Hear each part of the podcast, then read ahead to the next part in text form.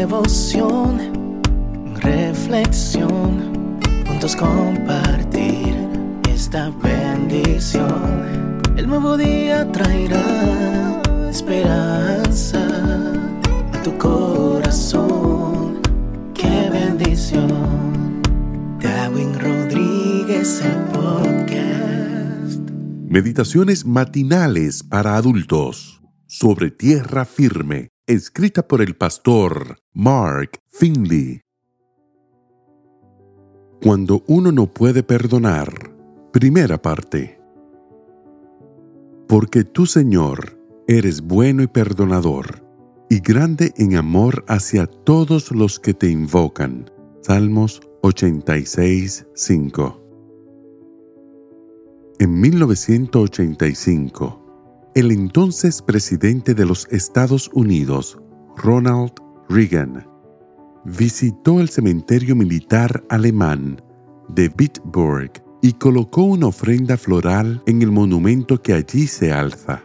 Lo hizo como un gesto de reconciliación, una manera de decir adiós a los dolorosos recuerdos de la Segunda Guerra Mundial. Sin embargo, su gesto provocó una protesta internacional porque allí yacían 49 miembros de la policía secreta nazi, responsables de muchísimas atrocidades contra el pueblo judío.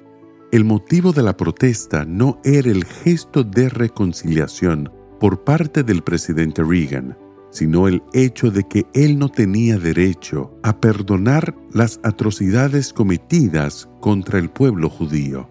Solo los judíos tienen ese derecho.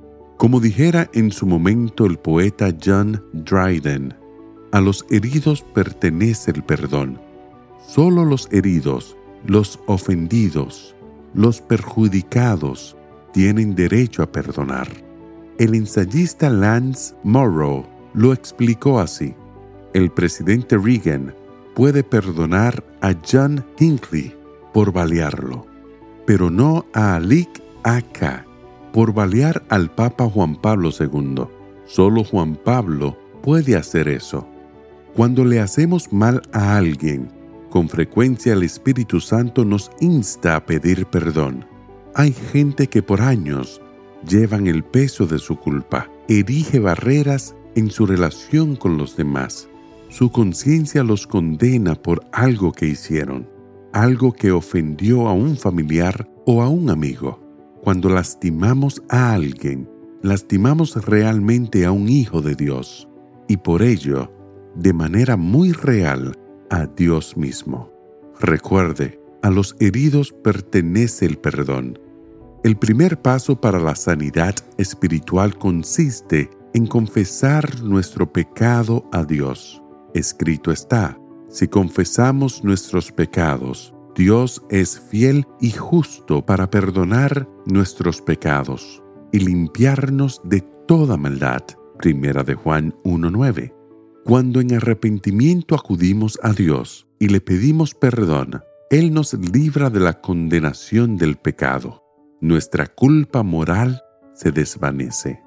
Pablo declara una verdad eterna cuando en Hechos 24.16 dice, por esto procuro tener siempre una conciencia sin ofensa ante Dios y ante los hombres.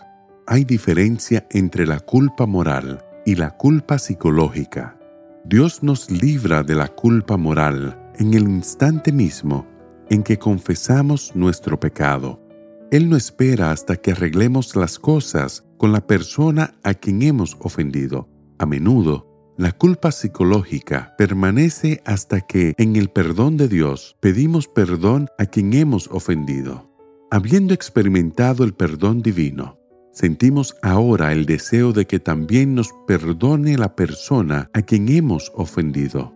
Cuando alguien nos pide perdón por habernos lastimado y nosotros, la parte lastimada, lo perdonamos genuinamente, a menudo se entabla una nueva relación se desploman los muros. Ambas partes podemos regocijarnos en el bálsamo sanador del perdón.